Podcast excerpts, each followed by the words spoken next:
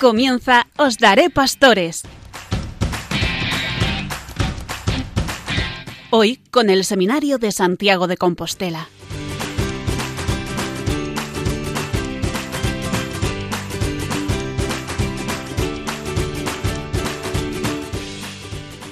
Buenas noches queridos oyentes y bienvenidos un jueves más a un nuevo programa de Os Daré Pastores desde el estudio de Radio María del Seminario Mayor de Santiago de Compostela.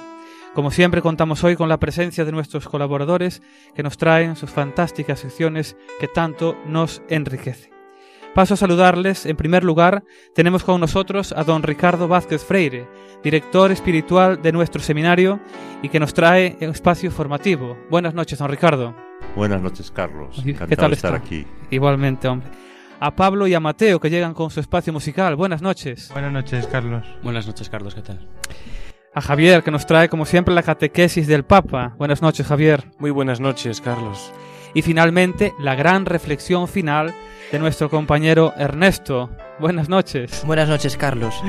Muy bien, y como no, también a nuestro técnico de sonido, que sin él nada sería posible. Y hoy también eh, queremos eh, bueno, decirles que escucharán una entrevista hecha al eh, reverendo don Julio Pérez, un sacerdote diocesano, que nos contará su experiencia pastoral y espiritual en la diócesis de Ibarra, en Ecuador, a donde se trasladó ya en el año 1987. O sea, una labor, una gran labor que él nos contará. También quiero dar un saludo cordial a nuestro director Fernando, que hoy no puede estar con nosotros, y otro de quien les habla hoy, Carlos Camiño. Y comenzamos ya con nuestro programa. Un momento, todos son importantes, pero esto también, sobre todo, para nosotros seminaristas, que es el momento formativo con don Ricardo. ¿Qué nos trae hoy, don Ricardo?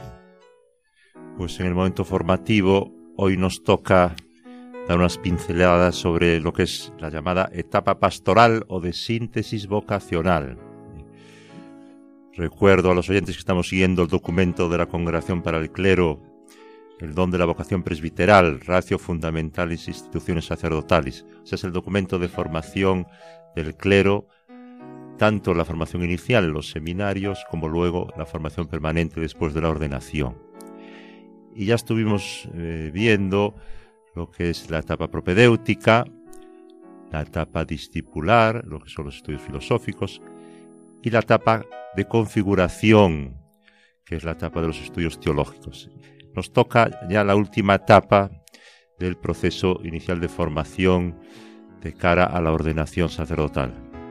La etapa pastoral o de síntesis vocacional. Y esta incluye el período entre el fin de la estancia en el seminario y la ordenación presbiteral, pasando, claro está, a través de la ordenación del diaconado. Entonces es una etapa importante porque se trata de que el futuro sacerdote vaya entrando pues en el ámbito del presbiterio y se vaya insertando la vida pastoral de la diócesis. Y tiene que ir poco a poco asumiendo su responsabilidad, tiene que ir asumiendo pues lo que va a ser su labor dentro de ese presbiterio diocesano. Es una etapa en la que sigue complementando, sigue creciendo, sigue formándose y todo con vistas pues, a ese momento de la ordenación como presbíteros, pero pasando antes por la ordenación diaconal. Entonces nos dice el documento, la ratio fundamentalis instituciones sacerdotales, este documento de formación, nos dice que esta etapa eh, tiene diversas eh, modalidades, pero bueno, en muchos casos se realiza ya fuera del edificio del seminario, seminaristas que están ya casi toda la semana pues, en, las parroquias. A veces están unos días en el seminario y otros en, la parroquia. Eh, en cualquier caso, sí que hay que ir integrándose poco a poco en lo que es la vida parroquial y pastoral, pero también retornando de vez en cuando a examinarse, retornando de, de vez en cuando al seminario pues para seguir completando su formación. Entonces, ahí la clave está muchas veces buscar ese destino adecuado para el seminarista, eh, buscar esa comunidad en la que pueda integrarse, en la que pueda prestar su servicio pastoral. y ahí crecer y prepararse para esa inminente ordenación.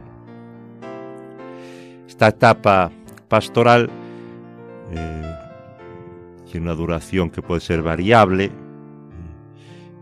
Se dice que al menos entre el diaconado y el presbiterado, al menos que deben pasar seis meses. El diaconado debe darse con al menos 23 años, el presbiterado con al menos 25. La duración de esta etapa formativa depende de la madurez e idoneidad del candidato. Pues ahí tienen que valorar los formadores, tienen que valorar el retor, tiene que valorar el obispo, pues si la persona está suficientemente preparada para la ordenación. Aquellos que reciben el sagrado orden necesitan una conveniente preparación, especialmente de carácter espiritual. Y por eso, aun integrándose ya en la vida parroquial, en la vida pastoral, aun ya viviendo pues un dinamismo de apostolado, sin embargo, eh, el candidato no ha de descuidar lo que es eh, la vida espiritual, sobre todo cultivar la vida de oración, la relación con la persona de Jesús. Y luego es muy importante el acompañamiento de sacerdotes ejemplares, de buenos sacerdotes del presbiterio, que le ayuden, pues eso, y, le aconsejen y le, orienten en esta etapa pastoral. La familia del ordenando y la comunidad parroquial deberían vivir también un intenso periodo de preparación. De alguna manera ellos tienen que estar acompañando también al candidato y tienen que sentirse implicados en ese momento importante de su vida. Entonces es importante la familia, es importante la comunidad parroquial, eh, la formación del sacerdote no solo cosa del seminario, no solo cosa de los formadores, no solo cosa del obispo, sino que está toda la comunidad diocesana implicada y sobre todo pues estas instancias que acabamos de decir.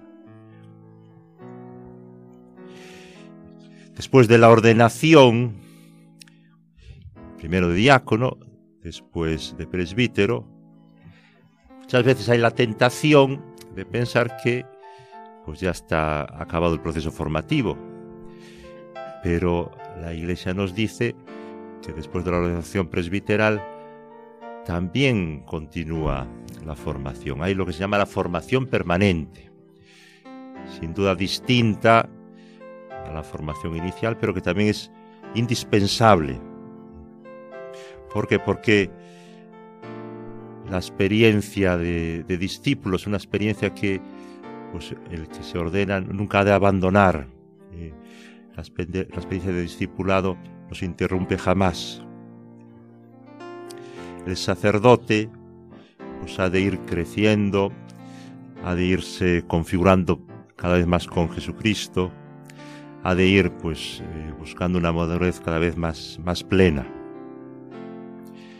Conviene alimentar de manera constante la llama que da luz y calor al ejercicio del ministerio, recordando que alma y forma de la formación permanente del sacerdote es la caridad pastoral. O sea, la formación permanente ayuda a mantener viva la caridad pastoral y la caridad pastoral también es la que impulsa la formación permanente. Pues, el deseo del presbítero, del sacerdote, de responder pues, a las exigencias del ministerio, eh, eh, las ansias de de apostolado y de estar pues eh, convenientemente preparado para dar razón de, su esperanza. Eh, pues igual que todo profesional de cualquier profesión, de cualquier oficio, pues necesita pues una actualización y necesita pues una continua formación para poder estar a la altura de, lo que le exige su profesión, pues no es menos el sacerdote, el presbítero. La formación permanente procura garantizar la fidelidad al ministerio sacerdotal en un camino de continua conversión para reavivar el don recibido con la ordenación. ese don pues que se ha recibido, que es un don precioso, pero que es un don también eso que hay que custodiar, hay que alimentar eh, y que hay que seguir potenciando. Para los fieles es importante poder encontrar sacerdotes maduros y bien formados. A este deber corresponde un preciso derecho de parte de los fieles sobre los cuales recaen positivamente los efectos de la buena formación y de la santidad de los sacerdotes. O sea que ahí eh, los fieles pues eh, quieren tener sacerdotes bien formados, sacerdotes santos, eh, y el sacerdote pues tiene que responder a esa exigencia. Finalmente, en ese proceso de formación permanente, algo que hay que cuidar mucho es la fraternidad presbiteral. Claro, el sacerdote que no viva su ministerio aislado, sino que encuentre compañeros los que pues, compartir sus inquietudes, compañeros con los que puede pues eh, tener también una amistad, en la, que hay un apoyo humano y en la que también pues hay un enriquecimiento mutuo pues de cara pues a vivir mejor el ministerio y vivir mejor pues todo lo que es la dimensión pastoral del mismo. Entonces, todo lo que en el presbiterio, todo lo que en la diócesis ayuda a la fraternidad presbiteral hay que, hay que potenciarlo. El peligro del sacerdote es, aislarse, el peligro del sacerdote pues es quedarse pues sin, sin apoyos de parte de sus, de sus compañeros, sobre todo en la sociedad actual que vemos que es tan compleja y en la que muchas veces el ambiente no es excesivamente favorable a, la misión del, sacerdote.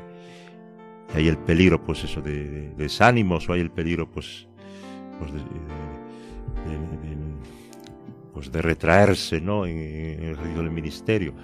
Pues necesitamos apoyarnos, necesitamos estar juntos, necesitamos, necesitamos animarnos. Muy importante la fraternidad presbiteral.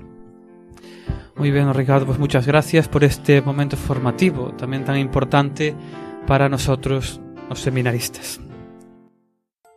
Llega pues el momento de la entrevista y esta noche tenemos con nosotros al reverendo don Julio Pérez, natural de Marín, en Pontevedra, sacerdote ordenado en 1961. Estudió en Roma y a su regreso ejerció como docente en la Universidad Laboral de A Coruña. En nuestra diócesis de Santiago, también don Julio cosechó numerosas vocaciones sacerdotales y religiosas. Pero sin duda, uno de los grandes momentos fue esa solicitud de ayuda que para el seminario necesitaban a don Julio, el obispo de Ibarra, Ecuador, y ahí decide marcharse en el año 1987. En esta diócesis ocupó los cargos de rector, profesor, formador y director espiritual. Ahora con 82 años es penitenciario de la Catedral de Ibarra y también exorcista de esta diócesis. Don Julio, buenas noches. Buenas noches. Encantado de, de, saludarle. Dando demasiada importancia. Yo soy un pobre hombre que, con la dicha de que Dios me ha escogido para ser sacerdote y nada más. No, pues ahí está, ahí está la grandeza, ¿no? De, de todo lo que estamos aquí hablando ahora. Pero bueno, también lo de la, las vocaciones, pues es un gran regalo porque a Dios a través de usted ¿eh? Ha eh, llevado a cabo eh, esas vocaciones sacerdotales de, en nuestra diócesis, como sabe, tan necesarias. Bueno, yo creo que también Dios se ha servido de mi pobreza para suscitar algunas vocaciones, no tantas. Yo, de sacerdotes de la Universidad Laboral, pues salieron tres. Uh -huh. Está el gran José Carlos Alonso, sí. que por su peso vale por tres. y después está Manuel Cachaldora, que anda por ahí, es párroco también, ahora no me acuerdo de la parroquia. Está Luis Bao, que está en esta zona de Sada. Bueno, por ahí algunos hay, pero de todas formas tampoco es para tanto. Yo creo que un sacerdote que se va a la vida eterna sin dejar unos cuantos hijos, en el sentido que estamos hablando, pues de algún modo, no sé, yo creo que se sentirá como un poquito desilusionado. No podemos marcharnos, ningún sacerdote no puede marcharse de este mundo sin lograr de Dios la gracia de que deje por lo menos tres sucesores. Bueno, de todas maneras es- eh, también es una alegría y ya veo que usted ya tiene tres y a lo mejor eh, siempre puede salir alguno más, nunca se sabe. Claro que sí. Bueno, Y- Julio. y en el seminario de Ibarra, pues mira, Hmm, o sea, es un seminario reciente. Llegué llevaba siete años de existencia. ujú, Estaba al frente del mismo otro sacerdote gallego de un Juan Bravo, que ya se murió también allí en Ecuador. Y en estos 25 años que estuve en el seminario, pues se ordenaron 164 sacerdotes, ujú, madre mía. no solo para Ibarra, sino para algunas diócesis también limítrofes. Sí, Y eso, pues, no cabe duda que es lo que da la alegría, no porque uno haya hecho algo, sino porque le ha servido al Señor, pues como diría yo, como, eh, como el, el bolígrafo sirve para escribir una carta a un amigo. ¿no? exactamente. Además son 164, son, son muchas, ¿no? Es un número que a nosotros pues nos llama mucho la, la atención. Bueno, Ahí, pues, además ya también tenemos de, de esos sacerdotes hay tres obispos ya. tres obispos. Uno es el primer obispo negro del Ecuador y, y, lo- y los otros están ya uno es obispo auxiliar en Quito y otro es en una diócesis cercana también es el obispo diocesano. Muy bien. Yo, eh, uno de los mm, lo que comentábamos ahora en la presentación, hablábamos de esa, de esa solicitud de ayuda por parte del, del obispo de, de Ibarra. ¿Cuál fue eh, su reacción ante esa llamada? ¿no? ¿Qué pensó en ese momento? Porque tuvo, supongo que le llamaría mucho la atención.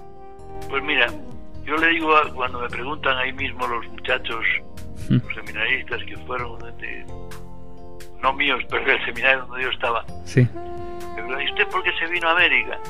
Yo les digo con sentido humorístico, dije, mira, yo, mi mujer se había muerto hace tiempo y mis hijos estaban criados. en el sentido ese de Sí. decir, bueno, la facilidad que te da también el vivir el celibato, Es- es- esa facilidad que te da, por lo menos a mí me da igual trabajar en España que, que en Camerún, Claro. eh, como sacerdote, ¿no? Y la facilidad que también que te da el no tener nada, porque si tienes una serie de bienes materiales, pues estás pegado a ellos y lógicamente te cuesta arrancar. Pero yo no tenía nada, más que lo que, lo que suelen tener casi todos los sacerdotes, que nada. Claro. Entonces, bueno, pues muy bien. Eh, incluso es, es apasionante el pensar que a los. Yo tenía entonces 50, 50 años, pues apasionante pensar que a los 50 años, pues todavía puedes hacer algo y puedes hacer por la Iglesia de Dios y, y por, y por la humanidad, porque lo que se hace por la Iglesia también queda aquí en este mundo, aunque no quede definitivamente. Claro, la verdad es que de todas maneras siempre es apasionante porque a veces uno no, no se espera eh, esta, estas cosas que son también de, de Dios también, que nos llama a, a cosas que mejor en nuestra mente nunca estuvieron. Pero bueno, Pues, yo pensaba, fíjate, cuando venían algunos sacerdotes de América y contaban cosas, decía, bueno, América es para los americanos. sí, Y un, y un buen día, fue un 6 de diciembre de 1986, apareció un, un obispo, que entonces era el obispo de las Fuerzas Armadas del Ecuador, Juan Larrea Holguín, que hoy está introducida la causa de beatificación. Ujú, y estábamos en un grupo de sacerdotes aquí en La Coruña, en una especie de, de- de- de departamento, se llama ya un piso en la calle Arzobispo Lago, y apareció, lo estábamos tomando un café y dijo, bueno, yo soy ecuatoriano, tal, con, con- nos contó cuatro cosas de Ecuador, he fundado un seminario y tengo el problema de que ahora tengo seminaristas, pero tengo pocos formadores, prácticamente tengo dos. Si alguien, si alguno de ustedes se anima, y en ese momento ves que todo el mundo pues tomaba otro café para no mirar de frente al, al obispo. ¿no? Pero a mí en aquel momento yo le pregunté, ¿y en Ecuador hay fruta? Y me dijo, la que quieras. Y además a un precio irrisorio. Aquí Sí, a mí sí. me gustaba mucho la fruta. Y entonces pues vi en aquella cosa, dije, bueno, pues seguro que Dios me llama ya. Y, y en la noche fui a hablar con él. Le dije, lógicamente yo soy, obis- soy sacerdote diocesano y tengo que hablar con mi obispo para que me permita esta aventura. Y me dijo, no, yo hablé con tu obispo y me dijo que si alguien le pide, él no le va a poner obstáculos. Bueno, pero de todas formas, pues fui a hablar con Monseñor Antonio no me puso ningún obstáculo, nada más que me dijo, oye, ¿cómo está tu vida espiritual? Porque si estás flojo no vayas a aumentar la flojera de, de, de Latinoamérica. bueno, y ya, vente dentro de unos días y comenzamos con más calma. Fui, me dijo, bueno, cuando quieras, ya sabes que puedes irte, la diócesis de Santiago siempre será tu diócesis, cuando quieras vuelvas, vuelves y te encuentras bien, te quedas, en fin, me, me facilitó todo. Eso es muy importante, eso es muy importante. Bueno, eh, en esta diócesis de Ibarra, eh, bueno, hemos dicho también que ocupó ciertos cargos, ¿no? De rector, profesor, formador, director espiritual, ¿no? ¿Qué nos puede contar? Na terra dos cosos, dos cegos, Sí, o torto é un rei. exactamente, exactamente. Porque aquí, claro, estos eh, al- estos cargos, pues siempre hay, a lo mejor, anécdotas o, o momentos así emocionantes. No sé si tuvo alguno. Hombre, mira, los momentos más que más llegan al corazón es el día de las ordenaciones. El Dios, exactamente. y porque bueno pues esa es la culminación de la de, de este- de la primera etapa de formación de un sacerdote y es el momento en que uno pues ahí le pide al Señor que perseveren hasta el final ¿no? Mm, porque ya sabes tú que comenzar es de todos y perseverar es de santos. Exactamente. y, y bueno pues ese es un momento muy muy bonito y muy muy emocionante Y lógicamente, pues eh, no es que haya grandes dificultades, porque las dificultades de la vida son como oportunidades que Dios nos da para, eh, para, para, para luchar y para con la gracia de su vida sacar adelante las cosas que tiene. Entonces, ¿qué tenemos que hacer? O digo que tenemos que hacer, perdón. Mm. El, eso, para mí los momentos más importantes eran los días de las ordenaciones y también los momentos importantes del día a día vas viendo cómo la gente que va llegando al seminario se va formando poco a poco, va asimilando los criterios, los criterios de, de- que debe tener un, un sacerdote, etcétera. ¿no? Después también tiene, eh, bueno, penitenciario de la Catedral de Ibarra y también exorcista. Sí, ¿Ha vivido algún momento de estos? sí, lógicamente el, el oficio hay que ejercerlo de vez en cuando. Pero también una de las cosas es que el mejor exorcismo es una confesión bien hecha, ¿no? Mm, cuando un tipo te viene con problemas y no sé qué, que de no sé cuántos, que bueno, entonces esa persona, si eres un exorcista novel, seguramente le sometes al exorcismo. Pero si eres un viejo, primero le haces lo- que se prepare muy bien para una confesión general y al final algunos ya no necesitan el exorcismo. Hay otros que sí, hay unas señales claras que las ha determinado siempre la tradición de la Iglesia de que un tipo está endemoniado. Entonces, en ese caso hay que proceder al exorcismo, que es un proceso a veces largo, otras veces más corto, que es un proceso, lógicamente, pues que te pone los pelos de punta de vez en cuando, porque Claro. el demonio sigue siendo demonio y a veces disimula, pero otras veces no lo disimula tanto, ¿no? Claro, es un proceso duro. Sí. Es un proceso duro. Bueno, eh, fíjese, bueno, lleva ya 32 años, desde el año 87, Sí, y nos podría decir cómo ha evolucionado la diócesis de Ibarra hasta el día de hoy, durante todos estos años, porque son muchos. Mira, siguiente. Bueno, tampoco yo sé hacer una síntesis, pero Sí. te diría que, lógicamente, el sacerdote influye mucho en la sociedad, ¿no? Y eh, en Ibarra actualmente hay 85 sacerdotes incardinados en la diócesis y son todos, la, la media de edad está en treinta y tantos años, son todos jóvenes, ¿no? Mm, Y eso pues ha dado un impulso muy grande porque lo- lo- los viejos ya estamos cansados, pero los jóvenes si es que tienen un poquito de espíritu, pues hacen eh, mover tantas cosas. Y yo creo que en ese aspecto sí que ha evolucionado religiosamente de un modo positivo. Y luego también esto socialmente los, los, los pueblos van creciendo. Yo la Coruña que conocí hace hace 50 años, pues eh, sí, pero pero eh, es otra Coruña ya, ¿no? mm, En el aspecto de urbanístico, en el aspecto demográfico, en todo. Bien, y, y sobre todo una de, la- de las preguntas que quería hacer también es respecto a- al seminario.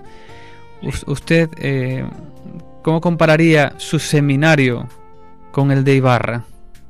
Pues mira, mi seminario lógicamente queda a 58 años que llevo de sacerdote y sumarle seis más de los estudios que hice en, en Santiago.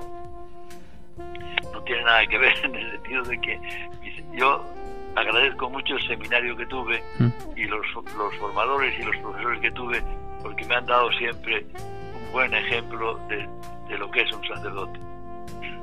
Luego también vivíamos un tiempo de, de, de seguridades en el sentido de que no dudábamos de todo como ahora parece que, que- que sucede, ¿no? Y, y también porque nos daba una formación espiritual también intensa y eso pues son los elementos que de algún modo yo he recogido que también he procurado, he procurado transmitir en Ibarra. Mm. Lo el, el daño más, pienso que uno de los daños grandes que se hace en la iglesia es decir que unos son progresistas y otros son retrógrados, unos son no sé qué y otros... Eso es, Mm, eh, yo creo que es labor del demonio, había que exorcizar ahí también. Sí, bastante. es un- Lo importante es que, que, que un sacerdote sea un hombre de Dios, ¿no? Y eso, un hombre de Dios, se forja pues en la oración, se forja en el estudio y se forja en la fraternidad. ¿no? exactamente. Y esos tres elementos se conjuntan y el equipo formador está plenamente, vive plenamente la unidad. Entonces el seminario sale adelante. ¿no? Exactamente. Y también, como ya los que van saliendo, ya llevan esa inquietud de, de decir que hay que buscar vocaciones, que cada sacerdote tiene que traer la mano, a- porque sí, hay, hay una organización de pastoral vocacional, toda esa serie de cosas, pero de donde salen las vocaciones es del cura que trata a sus muchachos jóvenes, que los forma, que los confiesa, que les da vida interior, que les, eh, de ahí sale, como hemos salido todos. ¿eh? En mi época eh, no había pastoral vocacional, sino que cada cura traía uno o dos al seminario, ¿no? Claro. Muy bien. Y, y eso era lo que llenaba el seminario. Bien, otra de las eh, preguntas también son dentro de la diócesis. A diferencia de aquí, que sabe que aquí hay muchas parroquias, está inundado. ¿Cuántas parroquias eh, hay en esta diócesis de Ibarra? Pues mira, hay justamente 85. Ya eran 85. ¿Y cómo, cómo son? ¿Cómo trabajan? ¿Cómo colaboran? Todavía la gente, como te la piedad popular en América Latina tiene una fuerza muy grande, ¿no? Que se manifiesta en el amor a la Virgen, se manifiesta en el amor al Cristo crucificado. Fundamentalmente esas son las dos manifestaciones más grandes. Y esa piedad popular, lógicamente, hay que formarla porque a veces también se le mezclan elementos que no son propiamente cristianos pero es algo que, que hay que cuidar mucho porque ahí está, eh, no sé, como la fibra a través de la cual podemos llegar al pueblo de Dios.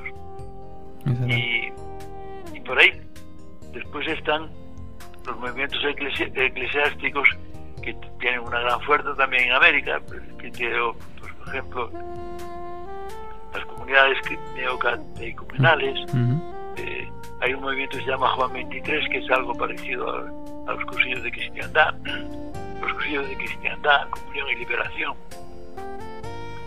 Sí. Esos son movimientos que tienen bastante fuerza en América y son, podríamos decir, los que de algún modo son como el fermento en la masa. Fíjese que, que yo también, bueno, ahora que le escucho hablar, eh, hace dos años también aquí por un campo de trabajo de, de nuestro seminario, Sí, pues tenemos esa experiencia eh, de un mes más o menos en, en Perú. Y ahora le escucho a usted y realmente eh, vas de una manera y vuelves de otra. O sea, a mí me ha pasado y a mis compañeros también que para nosotros ha sido una experiencia impresionante. Claro, al principio parece eh, complicado ir allá, muchas horas de avión, ya me entiende. Pero al volver dices, ha pasado el tiempo muy rápido y con aquella parroquia, ¿no? Aquella parroquia con... Y lo que decía usted, te reciben con los brazos abiertos y a usted, claro, evidentemente 32 años le han dado para mucho. Entonces, con todo con todas las personas que han estado a su lado, pues tendría que sentirse como en casa, por lo menos. totalmente. Totalmente. Bueno. Yo te digo que el, el otro día, eh, yo llevo, llevo una semana justo aquí en La Coruña y casi siempre me alojo aquí en, en San Jorge, que tienen, Mm, hay una posibilidad de, de- de dormir y comer un poco, ¿no? Sí. Y estuvo aquí el señor obispo auxiliar, Monseñor Jesús, me parece, ¿no? Sí. Estaba- hubo, hubo confirmaciones. Y al final, pues yo me acerqué a saludarle y a pedirle la bendición. Y me dijo, ah, claro, tú eres misionero, eh, nosotros todos tenemos que ser misioneros, pero tú estás en el corazón de la misión. Yo le, y yo le dije, mire, monseñor, como admirándome, ¿no? Yo le dije, yo le- cuando vengo aquí, acá, como dice, a Claro. quien admiro es a ustedes, porque aquí sí que es dura la vida del sacerdote. Allí, pues todo es cariño, todo es espera, todo es eh, que te buscan para que les bendigas, que no hay un enfermo que pueda morir sin los santos óleos, en fin. Eh, es cierto que estás fuera de tu tierra, Sí. pero es la tierra que te ha acogido, te acoge con más cariño que, que, que la, la tierra donde has nacido. Sí, sí, Te verdad que... cuento dos cosas que a lo mejor Sí. son simpáticas. Sí. Yo recuerdo que yo soy de, del año 61 ordenado Ujú. y en los 13 de agosto, cuando me toca, cuando vengo por aquí y me coincide, tenemos una reunión de curso. Y entonces me preguntan siempre mis compañeros, ¿y vas a venir a morir a España? Hombre, pagar un billete de avión para venir a morir a España me parece mucho, ¿no? Mm. Pero además les digo, mira, yo en la tierra en donde estoy me han tratado de una manera que en, mi tierra no me han tratado. En mi tierra era la época dura de, del cambio de la dictadura, un poco más adelante, Ujú. y en la calle nos insultaban a los curas, te llamaban de todo. Claro. Y yo les digo, a mí me llamaron hasta hijo de la Gran Bretaña, Ay, nada, claro. y ya me entiendes, ¿no? Sí, sí, sí, sí. Y en Ecuador, pues recuerdo pocos tiempos después de estar allí, vino una mujer a confesarse y me dijo, Padre Celestial, quiero hacer una consultita. Amigo, hay diferencia, ¿no? sí. Muy complicado. Vez, en varias ocasiones, hemos estado esperando el autobús, me para un, un coche y me dice, Su Santidad, ¿dónde quiere que le llevemos? Ay, sí. Ay. Pues fíjese, fíjese. Otro día, era ya anochecido, pasó un indígena a mi lado, llevaba una, una indígena llevaba una carga sobre las espaldas, cabecita agachada, solo vio la punta de los zapatos y era al lado de un, de un monasterio de monjas. al- pasó y me dice, buenos días, padre- madrecita. Bueno, Madrecita. pues son anécdotas. entonces, América, yo creo que, no sé, el, el Papa Juan Pablo II, San Juan Pablo II, dijo que era el futuro, ¿no? La iglesia del futuro. Y se ve, porque mira, una de las cosas que te llama la atención aquí, vas por la calle, vas a la estación de, de- de autobuses, vas al aeropuerto y ves personas mayores. En América habrás visto que está lleno de gente joven, ¿no? Sí, sí, sí. Sí, Esa sí. es la gran diferencia, por eso ahí está el futuro. Hay que cuidarlo mucho porque seguramente nos devolverán lo que han recibido. Vendrán ellos a predicarnos a nosotros como así, pero Exactamente. nosotros en otras épocas a predicarles a ellos. Muy bien. Bueno, don Julio, pues la verdad es que eh, le agradecemos inmensamente todo esto que nos ha contado, porque a nosotros también nos ha hecho recordar nuestra estancia ya en, en América Latina y, y de verdad, pues le agradecemos su disponibilidad también y esperemos. que a mí me estás dando una importancia que, que no merezco y por lo tanto no agradezco yo a, a vosotros. Te cuento una anécdota y con eso si quieres termino. Muy bien. Bueno, Cantinflas en Am- Latinoamérica pues es un personaje que se cita de vez en cuando, ¿no? sí, y cuentan que en- ya cuando los últimos años de su vida pues pensó en hacer un condominio para que sus colaboradores tuvieran una casita, etcétera. Pero en América los temblores de tierra son frecuentes. ujú, Vino un temblor y ¡pum! se fue todo al, al garete, como Claro. decimos aquí. Y llamó, entonces le, le avisaron, dice, mira, ha pasado esto. Y se fue allí donde había construido, estaba todo destruido.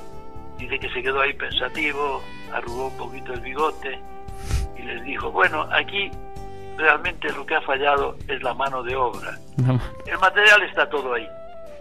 Bueno, un ejemplo que yo muchas veces me lo aplico a mí mismo, ¿no? Ah, sí, claro. Bueno, ¿qué está pasando? Pues yo creo que tenemos que echarnos mucha culpa a la mano de obra, porque el material más o menos está ahí todavía. ya está ahí, ¿eh? exactamente. Bueno, Bueno, pues nada, pues lo dicho, muchas gracias. Espero. gracias a ti, pequeño. ¿Cómo te llamas? Yo, Carlos. Carlos. Sí. Yo, Carlos. Bueno, pues, seguid con esa labor bonita de... y sobre todo que no perdáis el entusiasmo, que no perdáis el entusiasmo. Con oración y entusiasmo saldrán vocaciones, Claro que sí. saldrán vocaciones. Y dentro de unos años los seminarios volverán a estar, si no repletos, por lo menos con bastante más gente. ¿eh? Muy bien.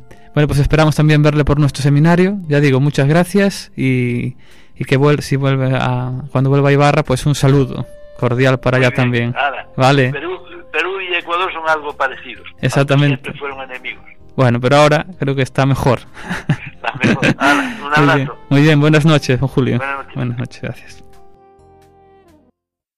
Bueno, y ahora vamos con la siguiente sección, también no me- menos importante, al revés, eh, muy importante porque encuentran eh, el aspecto el as- espiritual en una canción que a lo mejor nosotros no encontraríamos nunca. Ellos son Pablo y Mateo. Buenas noches de nuevo. Muy buenas noches. Buenas noches. Bueno, he oído antes que había una sorpresa, una canción sorpresa, ¿eh?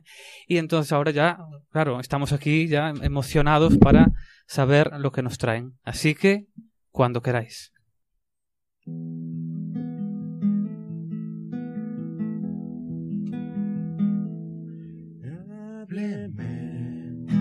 Señora, hábleme. Colgada en la pared, cuénteme. Desde ahí, ¿qué es lo que ve? Sonríe de placer. Pues desde aquí yo la adoraré. Míreme, mujer sobre el papel. Sus manos dejan ver el color del trabajo y del sudor, de madre y de mujer. Su cara ya borró el dolor. Mujer de vocación, su voz aún suena en el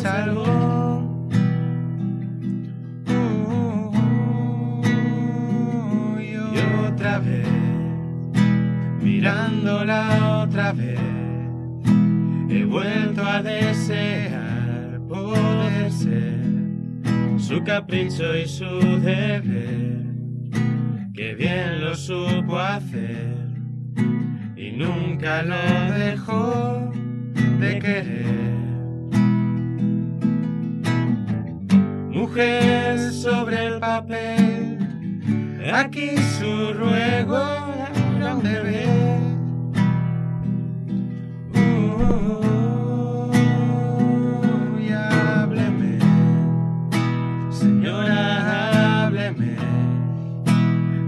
En la pared, cuénteme, desde ahí qué es lo que ve, sonríe de placer, pues desde aquí yo la adoraré. Pues desde aquí yo la adoraré. Pues desde aquí yo la adoraré.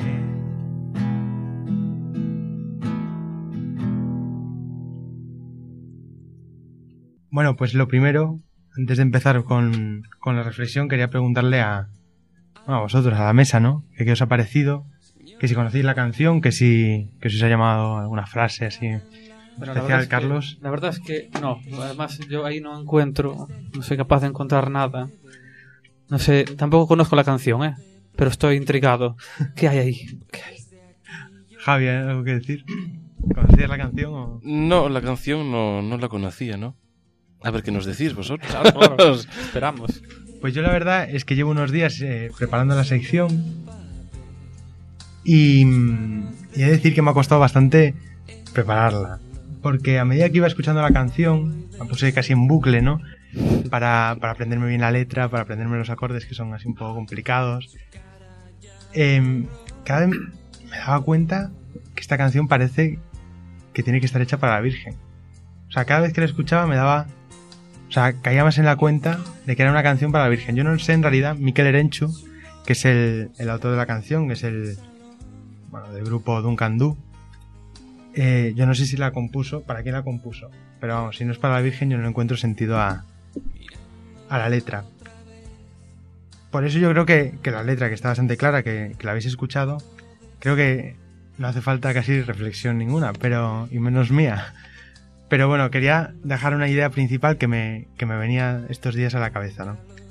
Una idea que es muy, que es muy típica, que hemos escuchado mil y una veces, y que es que María es nuestro ejemplo, nuestro ejemplo a seguir.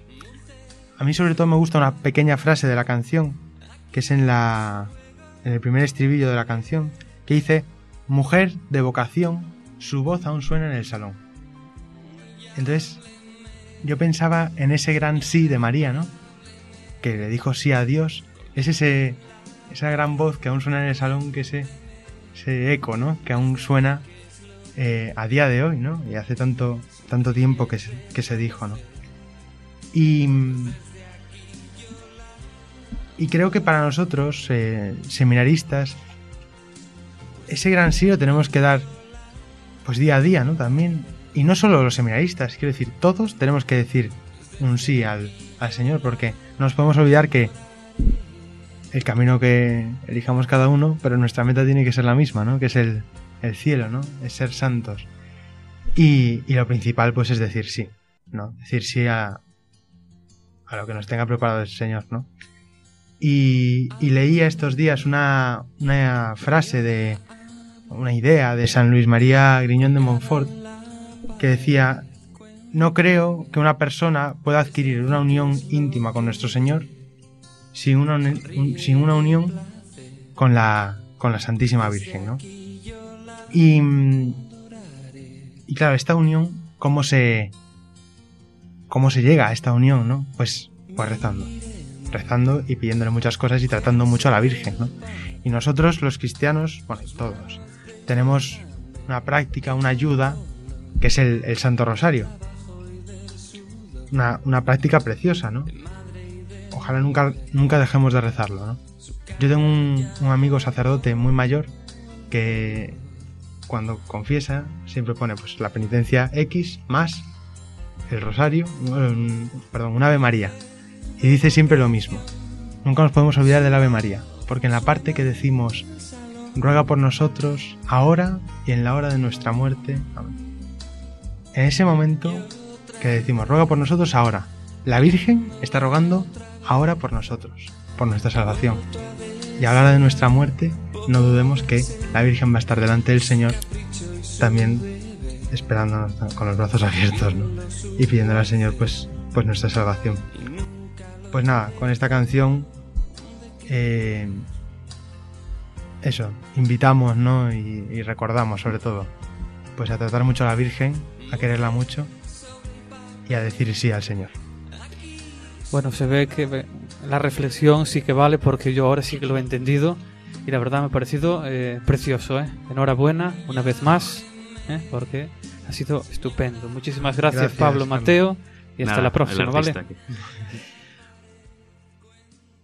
Bueno, pues vamos ya con otro momento fundamental y muy importante que siempre nos trae Javier y que es la catequesis del Papa. Javier, buenas noches de nuevo. Buenas noches de nuevo, ¿Qué Carlos. nos traes hoy, Javier? ¿Qué nos dice el Papa hoy sobre la misa? Pues sí, un jueves más continuamos reflexionando con el Papa Francisco en sus catequesis sobre la misa. Hoy vamos a considerar la parte de la liturgia de la palabra. El Santo Padre nos decía que al leer las Sagradas Escrituras en la Iglesia, Dios mismo habla a su pueblo y Cristo anuncia su Evangelio. Debemos escuchar bien, abrir el corazón, porque es Él, Dios, quien nos habla. Es así como las páginas de la Biblia cesan de ser un escrito para convertirse en palabra viva pronunciada por Dios, que a través de la persona que lee nos habla e interpela para que escuchemos con fe. El Espíritu, que ha inspirado a los autores sagrados, hace que la palabra de Dios que suena en los oídos actúe realmente en los corazones. Para ello, nos decía Francisco, es necesario tener el corazón abierto para recibir la palabra y después poner en práctica lo que hemos escuchado, y es necesario estar en silencio. Seguro que todos recordamos la expresión del Evangelio de Mateo. No sólo de pan vive el hombre, sino de toda palabra que sale de la boca de Dios. Es decir, que la palabra de Dios nos da vida. Es por eso por lo que hablamos de la liturgia de la palabra como de la mesa que el Señor dispone para alimentar nuestra vida espiritual. Ciertamente es una mesa abundante que se basa en los tesoros de la Biblia, tanto del Antiguo como del Nuevo Testamento. Todo ello, todo ello favorece la comunión eclesial y se entiende entonces la prohibición de omitir lecturas o sustituirlas por textos no bíblicos. Sustituir la palabra con otras cosas empobrece el diálogo entre Dios y su pueblo en oración. En definitiva, la palabra del Señor es una ayuda indispensable para no perdernos en nuestra peregrinación terrena. Ya lo reconoce el salmista. Lámpara es tu palabra para mis pasos, luz en mi sendero. Por ello no basta solo escuchar con los oídos, sino acoger en el corazón la semilla de la divina palabra.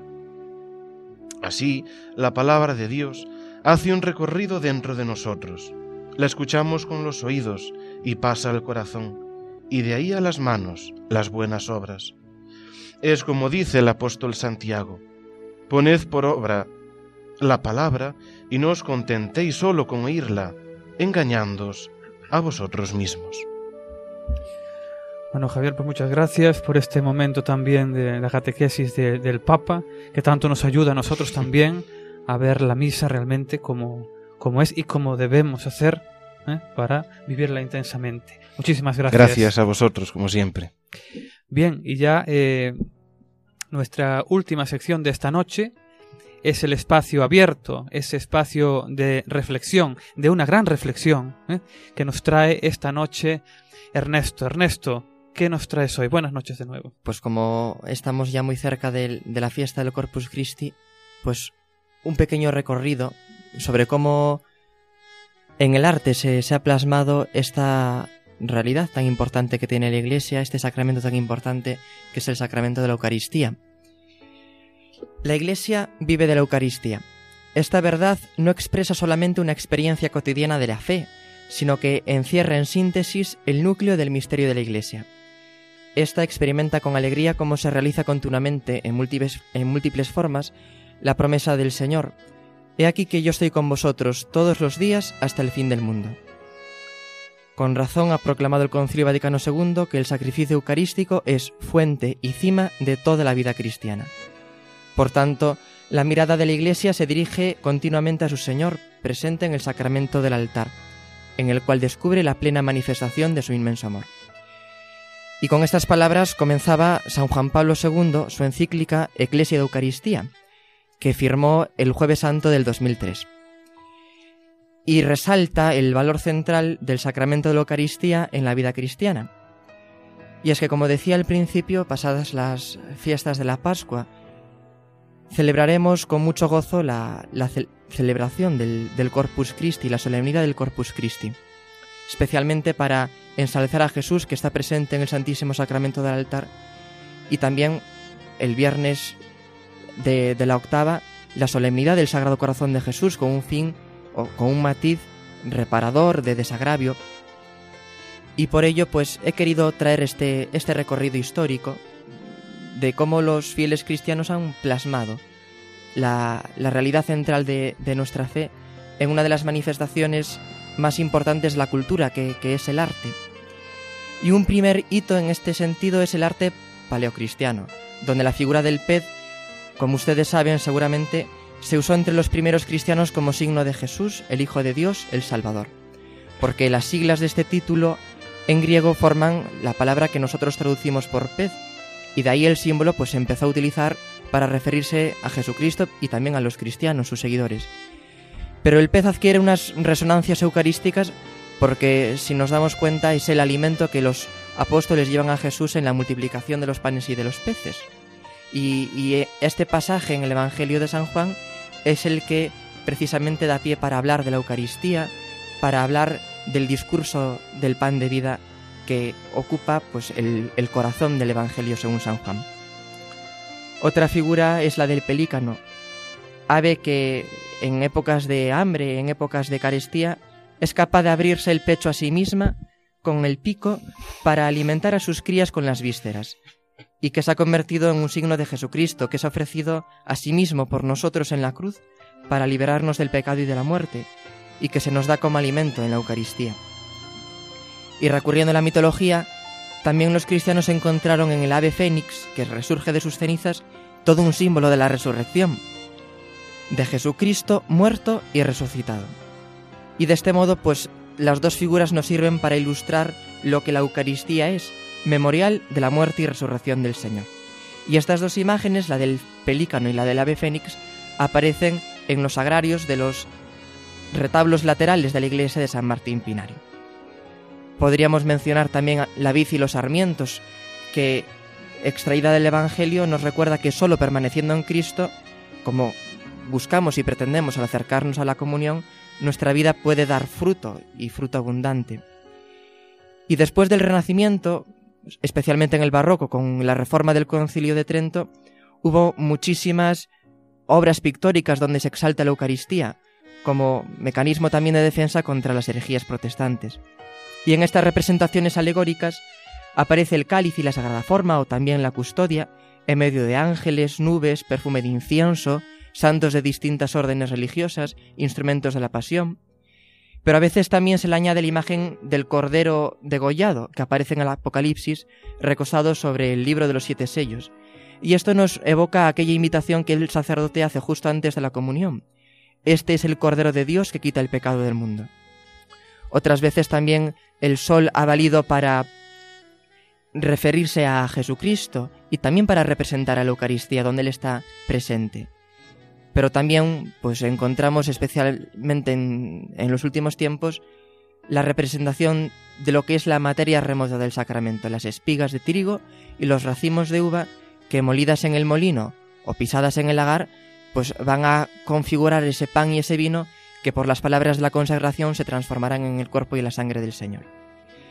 Pero más allá de estas representaciones, pues alegóricas, piadosas, yo pienso que es muy útil y, y, muy conveniente desde el punto de vista catequético que las recuperemos y que las hablemos de ellas también en la catequesis porque nos ayudan a expresar plásticamente lo que el sacramento de la Eucaristía es y lo que la Eucaristía realiza y que se condensa en esa antífona litúrgica tan hermosa, o sagrado banquete en que Cristo es nuestra comida, se celebra el memorial de su pasión, el alma se llena de gracia y se nos da la prenda de la gloria futura. Pues pasen ustedes muy feliz fiesta del Corpus Christi y muy felices vacaciones a todos. Bueno, Ernesto, gracias. Me has dejado sin palabras, pero bueno, enhorabuena por esta reflexión final. Pues bien, pues llegamos al final del programa de hoy. Agradecemos pues a todos los colaboradores de la mesa un jueves más que nos hayan traído estas interesantes secciones. Y a todos ustedes, queridos oyentes, les agradecemos su atención. Gracias por estar ahí atentos a nuestro programa.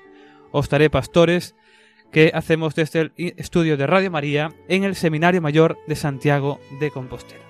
Y como estamos terminando el mes de mayo, mes de María, vamos a terminar rezando eh, una oración y con una sorpresa. Tenemos ahora con nosotros, ya lo he dejado para el final, porque era una sorpresa, a eh, nuestro señor rector, señor rector de esta santa casa, de este seminario, don Carlos Álvarez Varela. Le digo buenas noches, pero bueno, como es la sorpresa, no sé si tiene buenas alguna palabra. Noches. Buenas noches. Nada, agradecer muchísimo el, vuestro, vuestras atenciones, vuestro trabajo, vuestra ilusión, vuestra entrega para que realmente podamos eh, hacer eh, este programa, ¿no? Este programa que para nosotros con todo el cariño desde desde también la, esta preparación que lleva bueno por su tiempo y, y que lo hacemos porque realmente esa tiene que ser siempre nuestra actitud, la, la disposición de servicio, de hacerlo lo mejor que sabemos, que podemos, ayudándonos unos a otros y para mayor gloria de Dios y para que los que los, nos puedan escuchar pues les sirva para acercarles más al, cielo, ¿no? Pues eso, esa intención acercándonos a Jesucristo, nuestro Señor y a la Santísima Virgen. Por eso vamos a terminar con una oración eh, siempre, porque el corazón de un hijo no se acuerda solo especialmente en algunas fechas de sus madres, se acuerda todos los días y durante el día muchas veces. Y entonces vamos a hacer esta oración eh, a nuestra Santísima Madre, la Virgen, que sin duda ninguna, ella que ha respondido con ese sí generoso, que sea para todos nosotros también en, en el día a día una respuesta generosa en ese sí de entrega, silenciosa muchas veces, sacrificada, pero con llena de alegría, porque es decir sí a Dios que nos ama profundamente.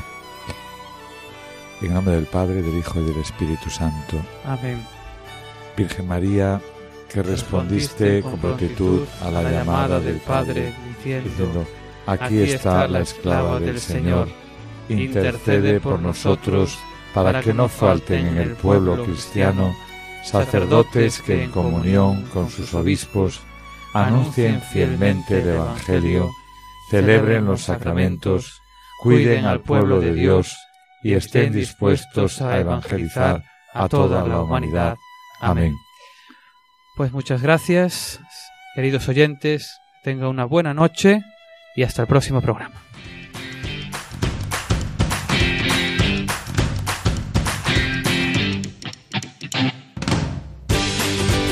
Así concluye Os Daré Pastores, hoy con el Seminario de Santiago de Compostela